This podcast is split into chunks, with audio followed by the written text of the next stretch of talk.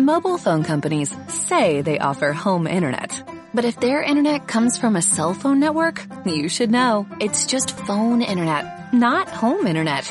Keep your home up to speed with Cox. Cox internet is faster and has more reliable download speeds than 5G home internet. Cox is the real home internet you're looking for.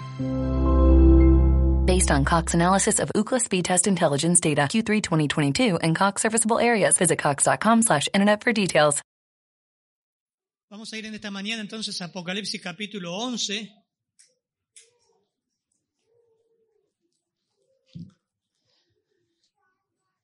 Versículo 15. Hoy, ¿quién, quién, ¿Alguien ayuda a leer? Ah, ahí está. ¿Tenés micrófono? Perfecto. Vamos a ver algunos pasajes. Yo voy a leer la versión Las Américas de Apocalipsis capítulo 11, versículo 15. Dice, el séptimo ángel tocó la trompeta y se levantaron grandes voces en el cielo que decían, el reino del mundo ha venido a ser de el reino de nuestro Señor. Claro, la, versión Reina Valeria dice los reinos del mundo. Las Américas traduce el reino del mundo ha venido a ser el reino de nuestro Señor y de su Cristo. Él reinará por los siglos de los siglos. Versículo 15, versículo 16 de Apocalipsis 11.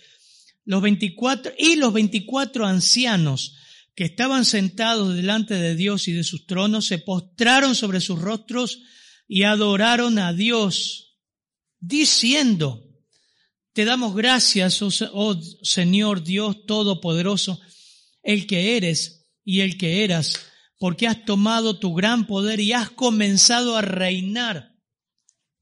Y las naciones se enfurecieron y vino tu ira y llegó el tiempo de juzgar a los muertos y de dar la recompensa a tus siervos los profetas, a los santos y a los que temen tu nombre a los pequeños y a los grandes, y de destruir a los que destruyen la tierra.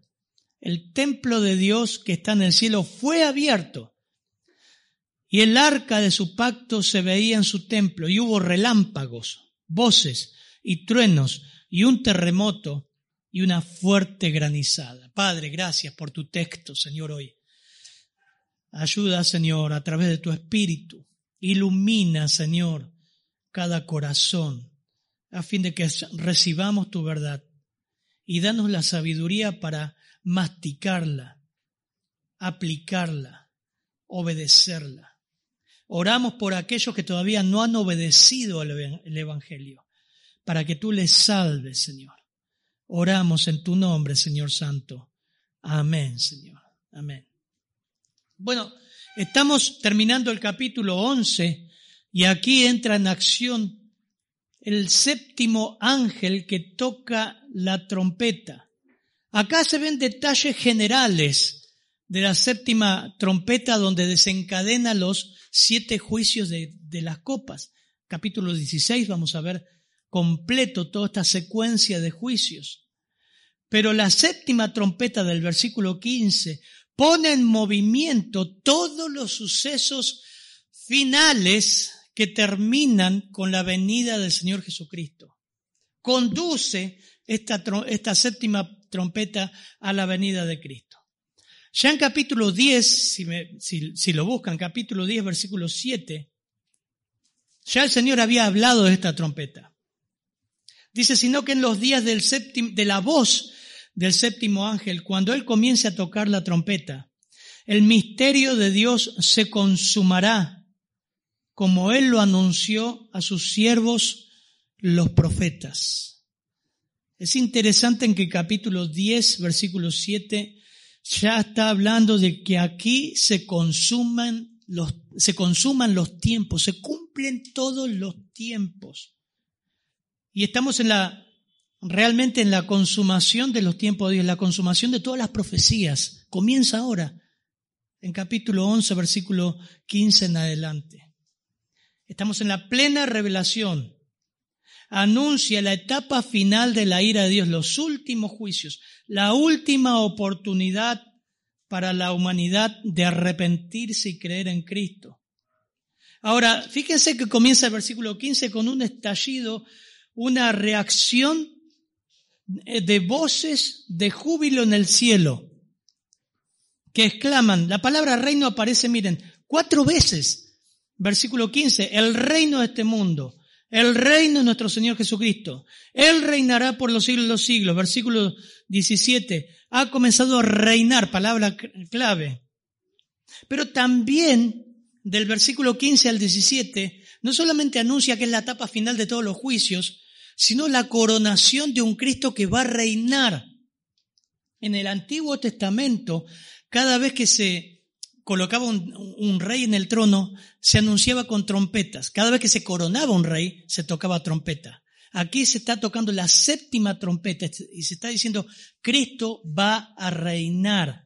Así que hay, hay verbos, siempre cuando estudiamos un texto es lindo ver, es importante, es importante y es necesario para los que estudiamos, observar los verbos, los tiempos.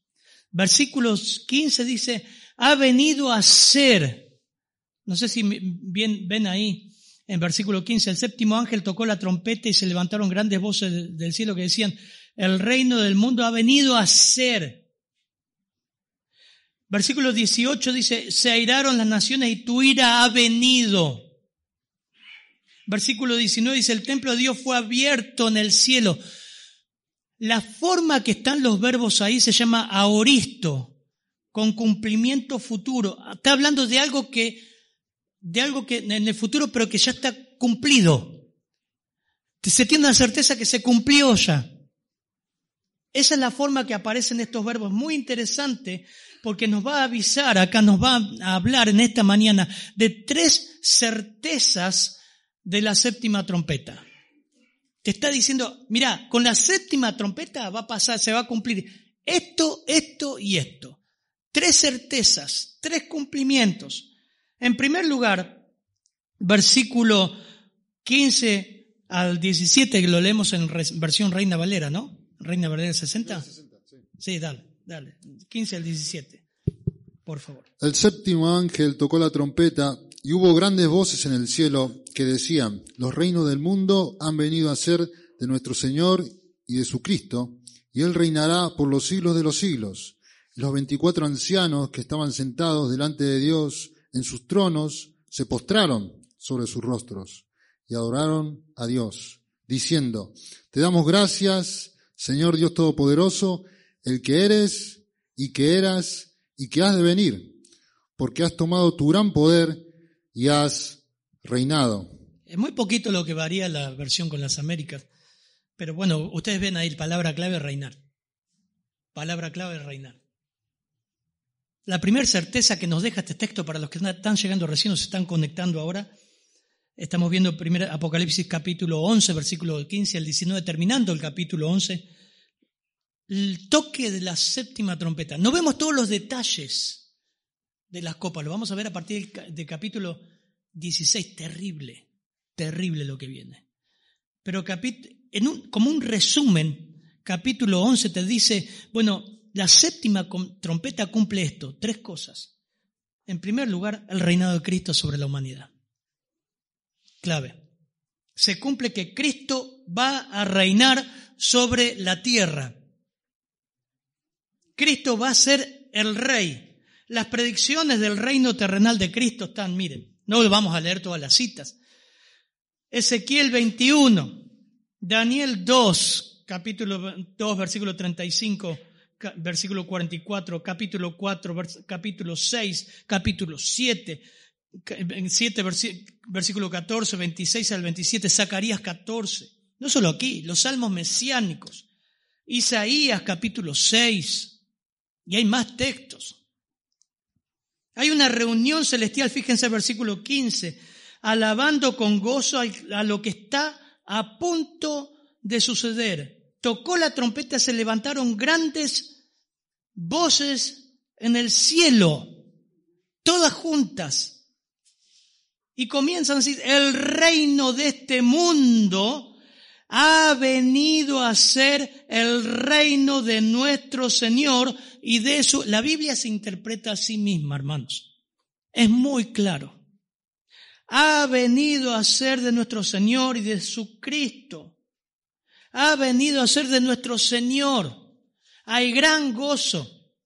¿Por qué hay gran gozo? Porque el reino de Satanás será destruido y el Señor reinará por siempre como rey de reyes y señor de señores. O sea, va a establecer su absoluta soberanía sobre la humanidad. Ahora, usted, usted me está mirando ahí quizás con, con cara de duda diciendo, pero pastor, el Señor no es el rey de reyes y señor de señores. Now, como dicen los gringos. Ahora. Bueno, en ciertas maneras sí, en los creyentes. Es nuestro Señor, nuestro Rey, nuestro amo. Pero en el mundo no. Y eso Él lo dijo. Lo que, ¿Qué fue lo que Satanás ofreció al Señor en el desierto cuando el Señor fue tentado? Miren, Realmente anoten la cita para el inductivo, anoten la cita. Lucas 4, versículo 5. Tomamos Lucas, podemos ir a Mateo también. Llevándole a una altura, Lucas 4, 5, el diablo le mostró en un instante los reinos del mundo. Acá está. ¿Qué dice el pasaje? El séptimo ángel tocó la trompeta y hubo grandes voces en el cielo que decían, los reinos del mundo han venido a ser de nuestro Señor. ¿Estás despierto? ¿Estás escuchando esto? Eso dice Apocalipsis 11, 15. ¿Qué le ofreció Satanás a Cristo? Le dijo, todo este dominio, dice, en un instante le mostró los reinos del mundo. Lucas 4, 5. Y el diablo le dijo, todo este dominio y su gloria te daré pues a mí ha sido entregado y a quien quiero se lo doy. Por tanto, si te postras delante de mí, todo será tuyo. Versículo 8 dice, respondiendo Jesús le dijo, escrito está, al Señor tu Dios adorarás y Él solo servirá. Sí, usted está diciendo, pero pastor, Satanás es mentiroso. Es verdad. Satanás es mentiroso. Pero Él es el gobernante de este mundo. Y en este caso, sabemos que es usurpador de esta gobernación. Él no es el dueño de este mundo, es Dios, pero por un tiempo le ha sido otorgado. Y nos muestran muchos pasajes de las escrituras. Juan, por ejemplo, Mateo, eh, Mateo 12, 26, que lo estudiamos hace poquito, dice, y si Satanás, cuando el Señor argumenta por la pecada de la blasfemia del Espíritu Santo, ¿se acuerdan? Dice, este no echa demonios sino por, por Belcebú, por Satanás. Si Satanás expulsa a Satanás, está dividido contra sí mismo. Y escuchen lo que dice el Señor, ¿se acuerdan de este pasaje, no? ¿Cómo puede entonces mantenerse en pie su reino?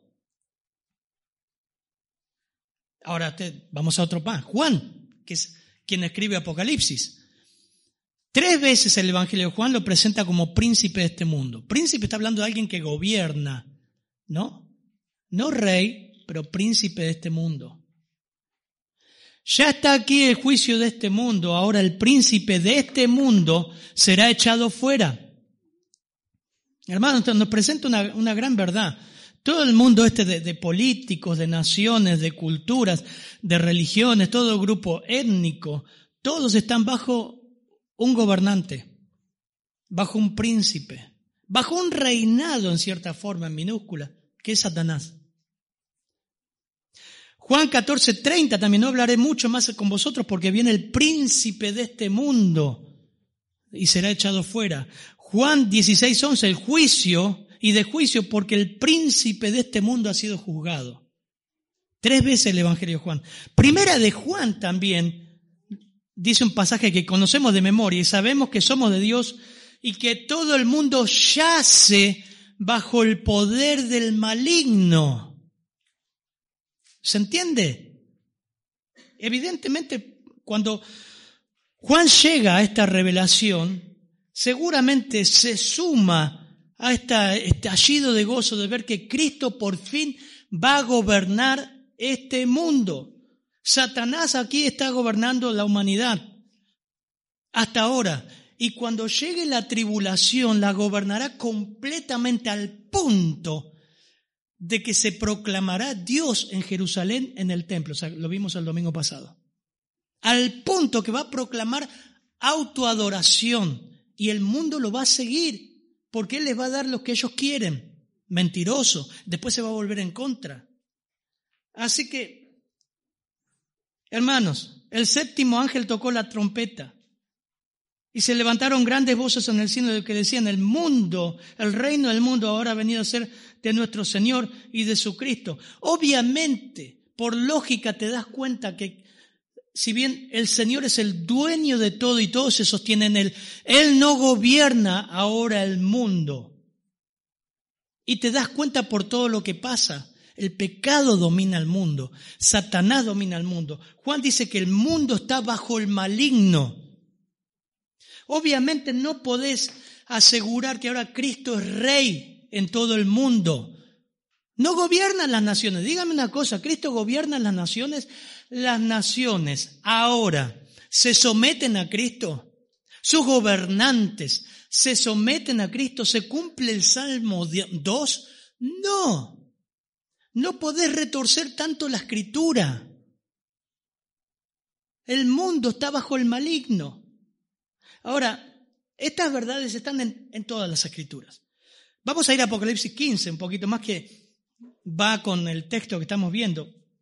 Versículo 2 al 8, por favor. Eh, Apocalipsis 15, 2 al 8. ¿Vi también? Dice, vi en el cielo otra señal grande y admirable, siete ángeles que tenían las siete plagas postreras porque en ella se consumaba la ira de Dios. Vi también como un mar de vidrio mezclado con fuego, y en los que habían alcanzado la victoria sobre la bestia y su imagen, y su marca y el número de su nombre, en pie sobre el mar de vidrio, con las arpas de Dios. Y cantan el cántico de Moisés, siervo de Dios, y el cántico del Cordero, diciendo, Grandes y maravillosas son tus obras, Señor Dios Todopoderoso, justos y verdaderos son tus caminos, Rey de los santos. ¿Quién no temerá, oh Señor, y glorificará tu nombre? Pues solo tú eres santo, por lo cual todas las naciones vendrán y te adorarán, porque tus juicios se han manifestado. Después de estas cosas miré, y he aquí abierto el cielo y el templo del tabernáculo del testimonio, y del templo salieron los siete ángeles que tenían las siete plagas, vestidos de lino limpio y resplandeciente, y ceñidos alrededor del pecho con cintos de oro. Y uno de los cuatro seres vivientes dio a los siete ángeles siete copas de oro, llenas de la ira de Dios, que vive por los siglos de los siglos. Y el templo se llenó de humo por la gloria de Dios y por su poder, y nadie podía entrar en el templo hasta que se hubiesen cumplido las siete plagas de los siete ángeles. Qué precioso. Este texto prácticamente es igual al que estamos viendo hoy y lo explica con más, con más detalle. Todas las naciones vendrán y adorarán en tu presencia. Tenés que alegorizar mucho y retorcer mucho el texto para hacer creer que esto es la iglesia. Habla de naciones, hermano. Ah, pero la iglesia está representada por nación. No, no, no está hablando de eso. Está hablando de gobernabilidad. Está hablando de, después de tus justos juicios que han sido revelados. Está hablando después del juicio de las copas. Salmo 2, versículo, que es un salmo mesiánico. Ciertamente, versículo 7, ciertamente anunciaré el decreto del Señor que me dijo, mi hijo eres tú, yo te he engendrado hoy, pídeme y te daré las naciones por herencia tuya y como posesión tuya los confines de la tierra, no de la iglesia, tierra. Tú los quebrantarás con vara de hierro, los desmenuzarás como vaso de alfarero. Estamos ahora en esto se cumple acá, hermanos. Todas estas profecías se cumplen a partir de la séptima trompeta. Daniel 7:3, algunos textos.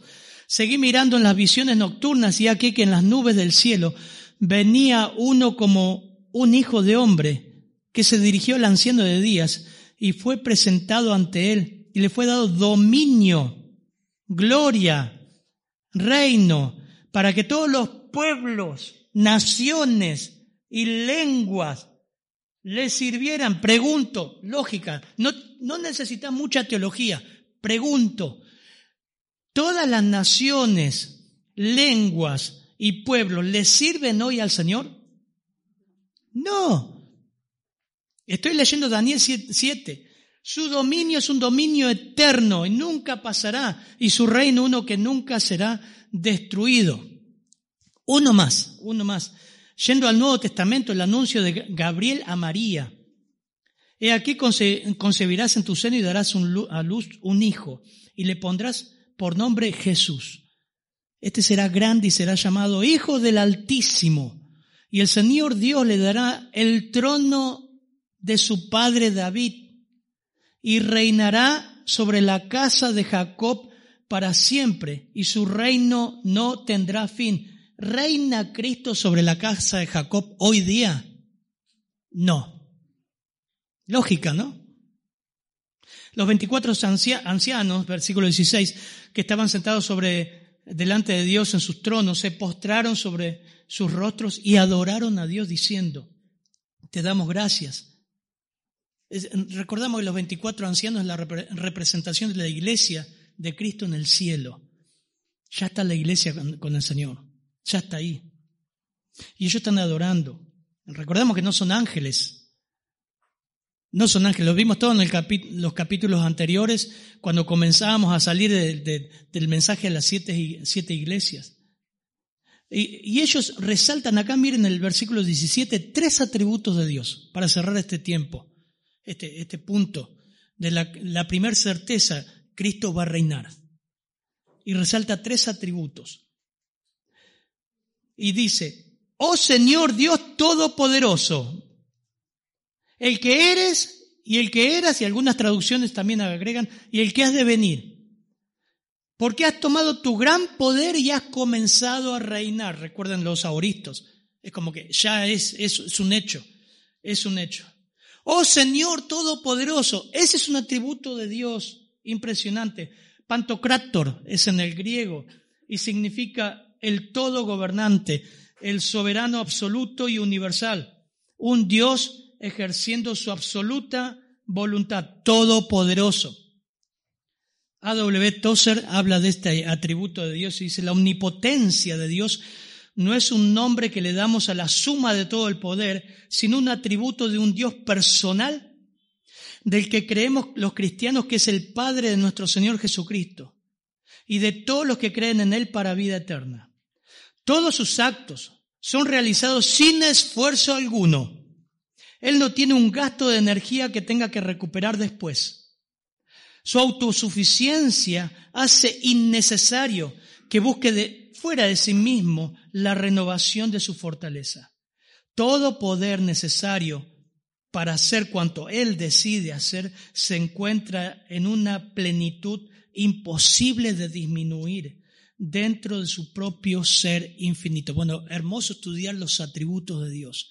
Acá los 24 ancianos resaltan, oh Dios Todopoderoso. No solamente eso, sino que resaltan su eternidad, el que eres, el que eres y el que eras y el que ha de venir. Expresa la eternidad de Dios, como el Dios vivo, como el Dios que no tuvo ni comienzo ni final. Y cuando vimos Fundamento de la Fe, lo vimos, me encantó esta definición de Gruden ahora. Wayne Gruden dice, Dios no tiene principio ni fin, ni tiene una sucesión de momentos en su propio ser y ve todo el tiempo con la misma claridad y lucidez. No pasa así con nosotros, ¿no? Ya nuestra edad ya nos olvidamos. ¿Te acuerdas de tal cosa? Yo no me acuerdo. Aún así Dios ve los hechos en el tiempo y actúa en el tiempo. Esta doctrina también se relaciona con la inmutabilidad de Dios. El tiempo no cambia a Dios, a nosotros sí, el tiempo nos cambia. No altera su conocimiento, a nosotros sí, el tiempo altera nuestro conocimiento porque somos finitos. Finito hablo de infinito, no de finito. Algunos ya no somos tan finitos. Pero esta doctrina es preciosa. El paso del tiempo no aumenta ni disminuye su conocimiento. Él sabe todas las cosas pasadas, presentes y futuras y las sabe con absoluta lucidez. El que eras, el que eres, el que eras y el que ha de venir, la eternidad de Dios. Y por último dice, y has tomado, ya es un hecho futuro, concreto, tu gran poder y has comenzado a reinar. Y esto es, resalta su soberanía. Y este es el atributo por el cual Él gobierna toda la creación. Y para ser soberano Dios debe ser omnisciente, todopoderoso y absolutamente libre. Libre porque se dice de Dios que es absolutamente libre, porque nada ni nadie le puede estorbar, obligar o detener.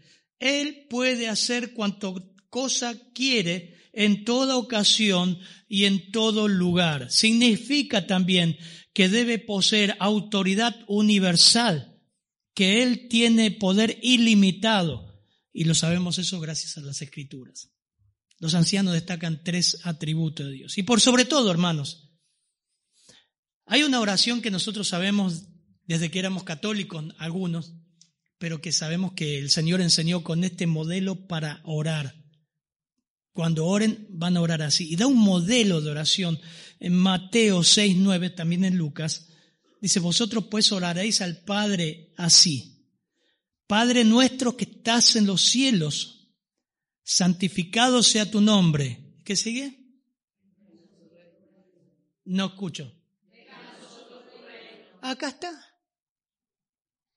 Esta es una respuesta a esa oración de todos los tiempos, de todos los santos, de todos los profetas, de toda la escritura. Venga a nosotros tu reino. El séptimo ángel tocó la trompeta y se levantaron grandes voces en el cielo que decían, el reino de este mundo ha venido a ser ahora reino de nuestro Señor y de su Cristo. Él reinará por los siglos de los siglos. Comienza con mil años y luego, como vamos a ver, cielos nuevos y tierra nueva, se extiende por la eternidad con sus santos. Precioso. Hermanos, no hay forma alguna de que este texto pueda cumplirse si no es a través del reinado literal y universal de nuestro Señor Jesucristo sobre la tierra. Fue predicada y anunciada por los profetas del Antiguo Testamento. No podemos igualar esto con acontecimientos pasados y mucho menos con la iglesia es completamente contradictorio con la clara enseñanza escatológica de la Biblia de Apocalipsis. Si no aceptas este hecho, tenés un problema con las, escrituras. Cristo reinará literalmente en esta tierra y por la eternidad. ¿Es tu, certeza? ¿Es tu convicción eso? Eso es parte de lo que creemos como iglesia. En segundo lugar, dice versículo 18, se airaron, el segundo aoristo, otro aoristo más que aparece, se airaron las naciones y tu ira ha venido. Las naciones se enfurecieron, dice las Américas, versículo 18. Vino tu ira y llegó el tiempo de juzgar a los muertos y dar la recompensa a tus siervos los profetas a los santos y a los que temen tu nombre, a los pequeños y a los grandes, y de destruir a los que destruyen la tierra. Bueno, la segunda certeza es que el Señor viene a juzgar. En la primera certeza, Cristo va a reinar. La segunda certeza es que Cristo va a juzgar. Es como una, un resumen de lo que va a pasar a partir de la, séptima trompeta y el juicio de las copas.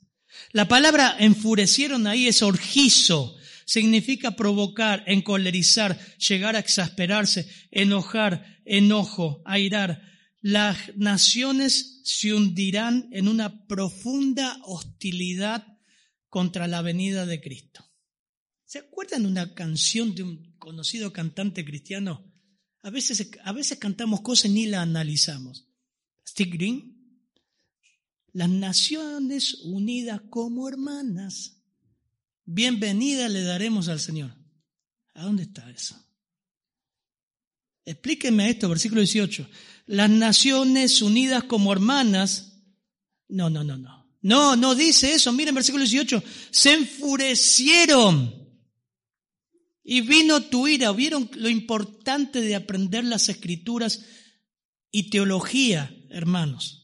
Creemos cualquier galleta que anda dando vuelta por ahí porque lo dijo fulano mengano. Mirá lo que dice la Biblia.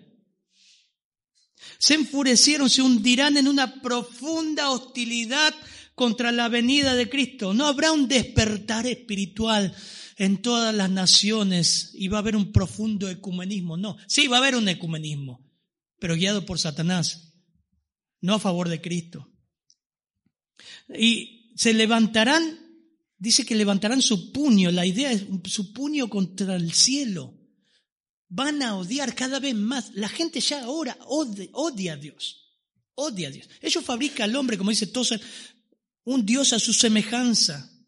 16.11 dice, blasfemaron contra el Dios, 16.11 de Apocalipsis. Miren ahí, blasfemaron después, cuando comienza el juicio de las copas, en vez de arrepentirse y humillarse, blasfemaron. Imagínense las barbaridades que decía, va a decir la gente, contra el Dios del cielo por causa de sus dolores y de sus llagas.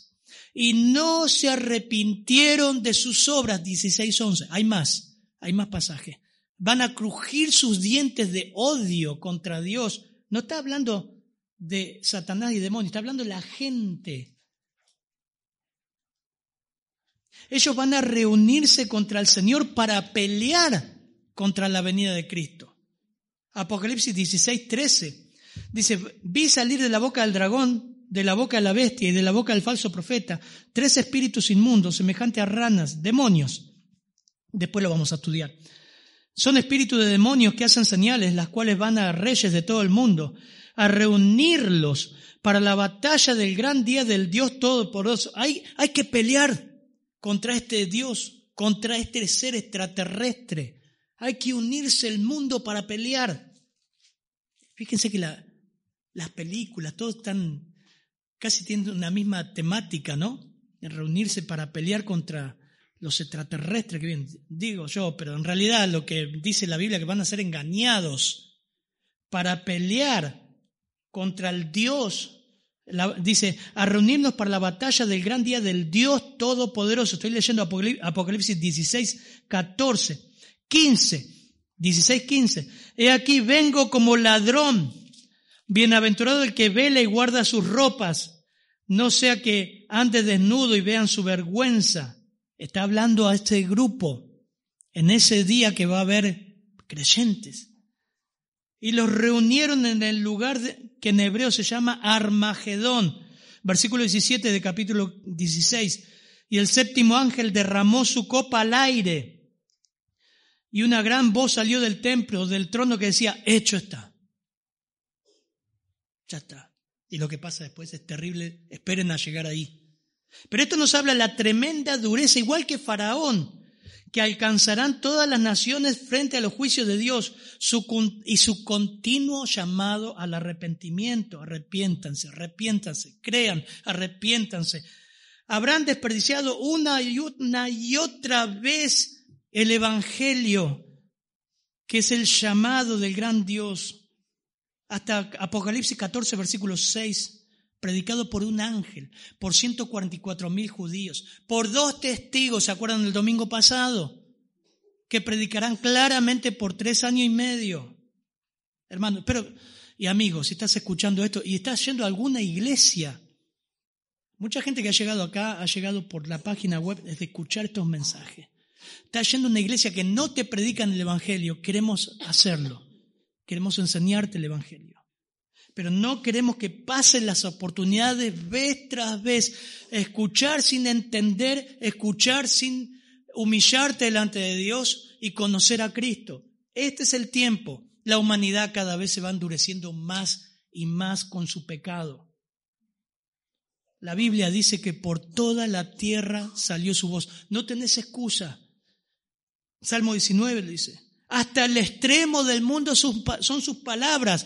Seguramente alguien te dio un evangelio de, Gedeón, alguien te dio un folleto. No desperdicies la oportunidad. Busca una iglesia que te predique el evangelio de verdad. que te diga de lo pecador que eres, de lo que te lleva al pecado, de lo que hizo Cristo, de que no puedes hacer nada por ti mismo. La certeza de justicia. No solamente eso, hay otro apoyo bíblico. Vamos a ir a la página 5. Dice, llegó el tiempo. Mire lo que pasa ahí en el versículo, por favor, 18, Ricardo. No solamente las naciones, miren.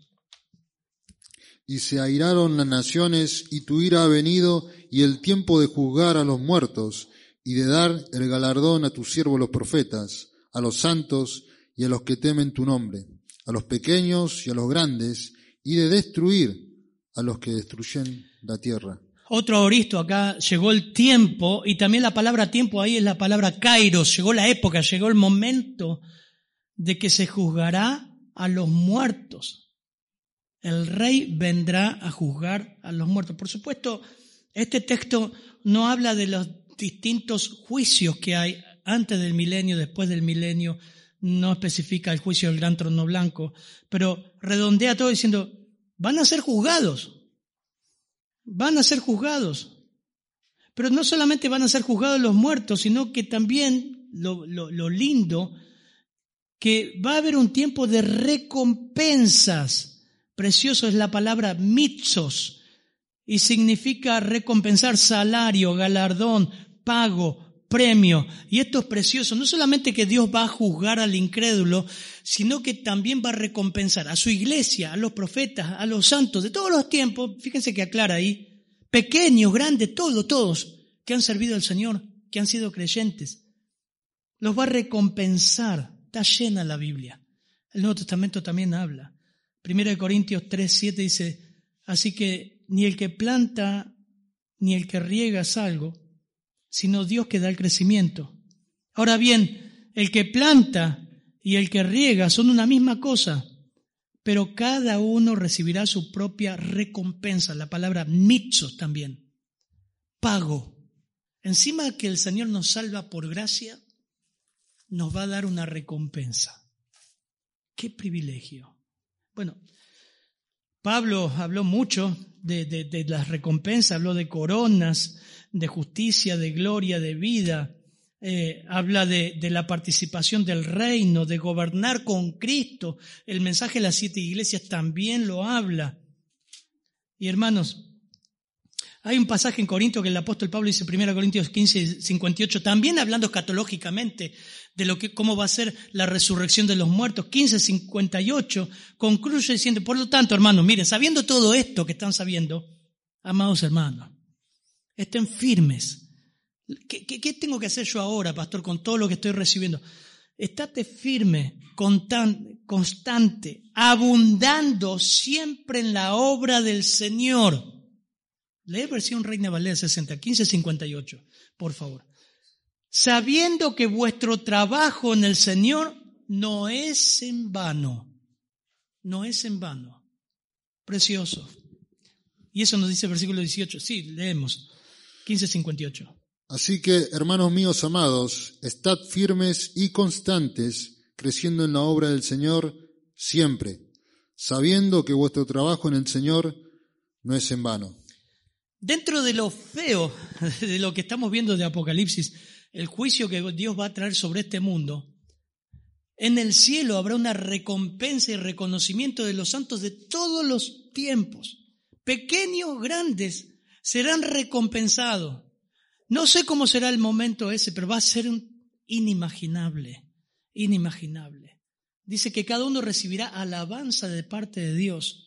Lo único, hermanos, te digo esto, lo único que tenemos que cuidar, tenemos que servir al Señor, es saber para quién lo hacemos y la motivación de lo que hacemos, por qué lo hacemos y para quién lo hacemos. Cada cosita que haga lo hago para el Señor. Ofrendo para el Señor. Canto para el Señor. Limpio para el Señor. Enseño para el Señor. Lo que doy, lo doy para el Señor. Eso sí va a pedir cuenta el Señor. De la motivación del corazón de cada uno en el tribunal de Cristo. Pero precioso el versículo 18.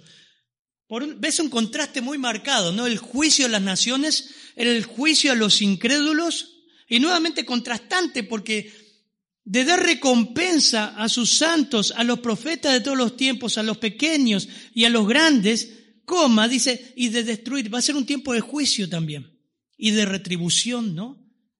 Pero también dice destruir a los que destruyen la tierra. Destruir. Qué contraste tan marcado, ¿no? Una fiesta en el cielo, las bodas del Cordero, todo lo que nos espera en el cielo. Y Pablo nos alienta y dice, abunden, abunden, abunden para el Señor. No es en vano. El Señor va a recompensar. Todo lo que hiciste acá no, es en vano. El que me ha sido fiel en lo, poquito, en lo mucho le pondré. Continuamente habla. Pero coma, salta otro, otro contraste. Pero Él va a destruir y va a juzgar, destruir a los que destruyen la tierra. ¿Es los que contaminan el mar? ¿Es lo que derraman petróleo en el mar y matan los pingüinos, las ballenas? ¿Son los que contaminan? ¿Está hablando a empresarios? ¿Está hablando a los que contaminan el planeta? No, no está hablando de eso. La palabra destruir ahí, diafteiro, significa podrir por completo, corrupto, desgastar, destruir, arruinar totalmente.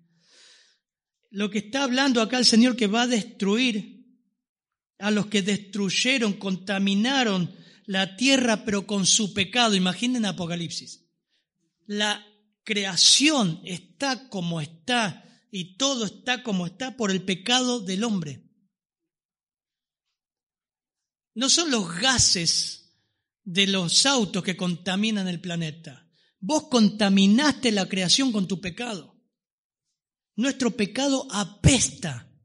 Eso está diciendo. Apestaste la creación. Miren, lo dice Romanos 8, Ricardo, por favor, 19 al 23. La creación fue sujeta y fue dañada por el pecado del hombre. 8, 19, 21. Dice que clama, la creación gime a una por el pecado del hombre, fue sujetada, fue maldecida por causa de nuestro pecado. Romanos 8, 19 23. Porque el anhelo ardiente de la creación es el aguardar la manifestación de los hijos de Dios, porque la creación fue sujetada a vanidad, no por su propia voluntad, sino por causa de que la sujetó en esperanza.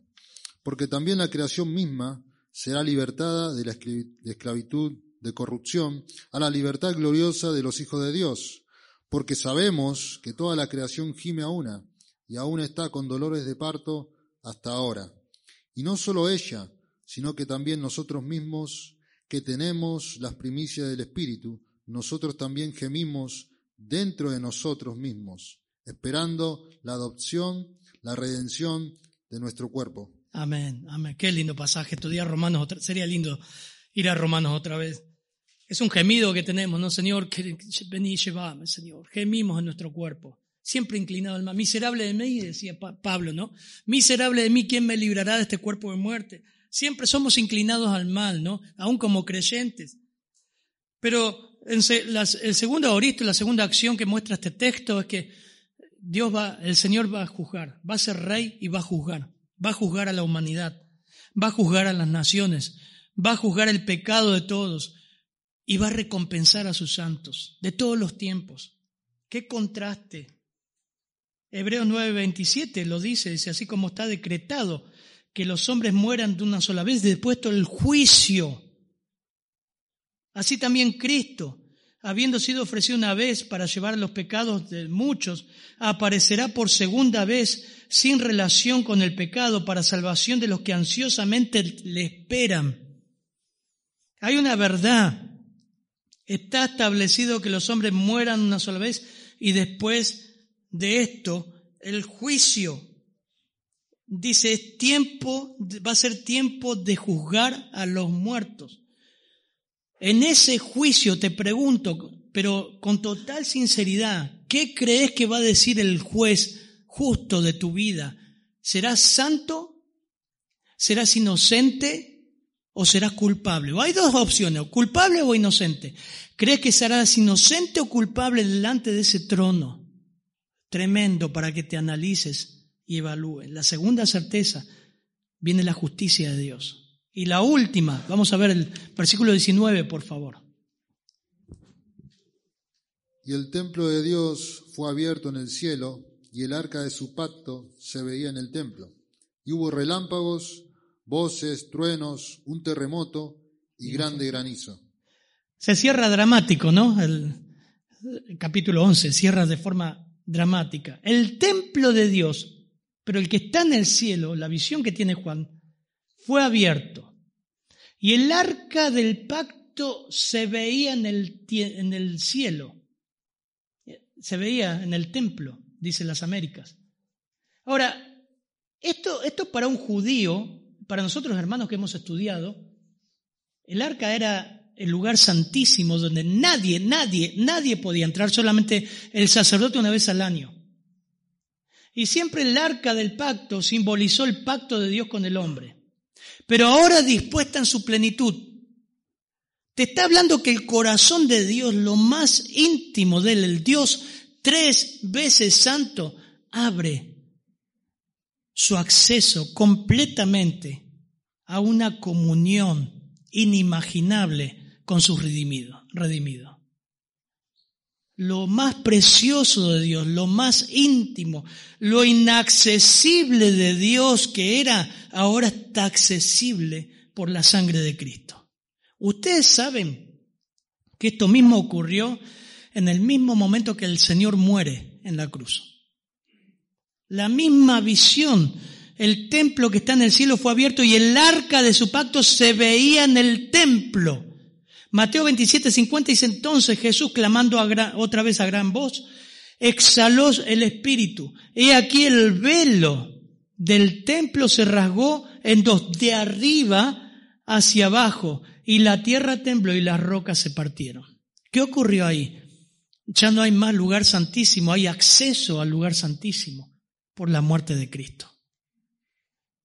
Lo que, la, la tercera certeza que te muestra el versículos 19 es que en el cielo habrá una comunión íntima con Dios. Lo veremos tal como Él es, impresionante. Caminaremos con Él. Yo, yo estaba estudiando eso para dar otro estudio, pero Génesis 3, 8 al 10, no lo busquen, pero es cuando Adán peca y Dios lo busca, dice, lo busca caminando, dice que Dios se paseaba por el huerto y lo busca, Adán, ¿dónde estás? Y eso te, ve, te muestra a Dios de una forma tan sencilla que le gustaba, creó al hombre para caminar con el hombre y tener relación con nosotros. Bueno, todos conocen la historia. Adán había pecado y, y su mujer y se escondieron. Génesis 5:24 nos muestra a Enoch, que caminó con Dios y Dios le llevó. Lucas 24 te muestra al Señor resucitado, camino a Maús, caminando con los discípulos, abriéndole las escrituras, que los discípulos no lo reconocieron y le dijeron, ese Señor no ardía en nuestro corazón cuando caminaba. Y lo ves al Señor siempre caminando con sus redimidos, caminando con su pueblo. Bueno, todo el Antiguo Testamento. El, tabernáculo fue hecho para caminar con su pueblo, la morada de Dios con ellos. Hermanos, cuando el Señor nos, salva, dice 1 Corintios 1.9, fiel es Dios por medio de quien fuiste llamados a la comunión con su Hijo Jesucristo, Señor nuestro. Fuiste llamado, fuiste salvado para una comunión, para caminar con Dios como caminó Enoch, Dios quiso restablecer nuestra relación con Él para caminar con nosotros. Aquí abre el templo, muestra el arca, tiene un simbolismo, la provisión de Dios para su pueblo, el lugar más íntimo, el lugar santísimo, accesible. Pero por otro lado, otro contraste en este texto, hubo lo, lo que vimos en Apocalipsis 15, hubo relámpagos, voces, truenos y un terremoto y una fuerte granizada en la tierra. Mientras que en el cielo hay una fiesta, una recepción de comunión con Dios, en la tierra va a estar juzgando. O es blanco o es negro. O sos hijo de Dios o sos hijo del diablo. O crees en Cristo o sos enemigo de él. No, pastor, yo no soy enemigo de él. Bueno, Juan 3:36 dice, el que cree en el Hijo tiene vida eterna. Pero el que no obedece al Hijo no verá la vida, sino que la ira de Dios permanece sobre él. O es blanco o es negro. O estás o no estás. O vas a disfrutar del cielo mismo, la presencia de Dios, o vas a disfrutar del infierno por la eternidad. Qué contrastes, ¿no? La certeza de la comunión íntima con nuestro Dios, la certeza de que Él va a venir a reinar, la certeza de la justicia, Él va a juzgar, es un llamado también a que conozcas a Cristo. Es un llamado a nosotros como iglesia a valorar nuestra salvación y mientras estamos acá servirle con todo el alma. Nada, nada, nada de lo que hagas para el Señor es en vano. No lo dije, no dice un pastor, lo dice la Biblia y Él va a recompensar. Padre, gracias por tu palabra, Señor. Precioso estudiar Apocalipsis. Las verdades de lo que espera este mundo, pero las verdades también de lo que nos espera a nosotros en el cielo Gracias, Señor. Gracias porque fuimos llamados a la comunión contigo. Gracias porque tú buscas tener relación con nosotros. Gracias, Padre, por estos privilegios. Oramos por aquellos que no te conocen y están dudando, Señor.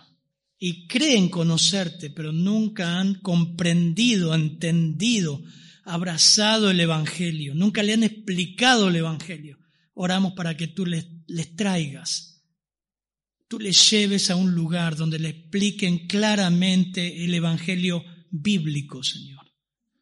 En tu nombre oramos, Señor. Amén. Mobile phone companies say they offer home internet. But if their internet comes from a cell phone network, you should know. It's just phone internet, not home internet. Keep your home up to speed with Cox. Cox Internet is faster and has more reliable download speeds than 5G home internet. Cox is the real home internet you're looking for. Based on Cox analysis of Ookla speed test intelligence data Q3 2022 and Cox serviceable areas, visit cox.com slash internet for details.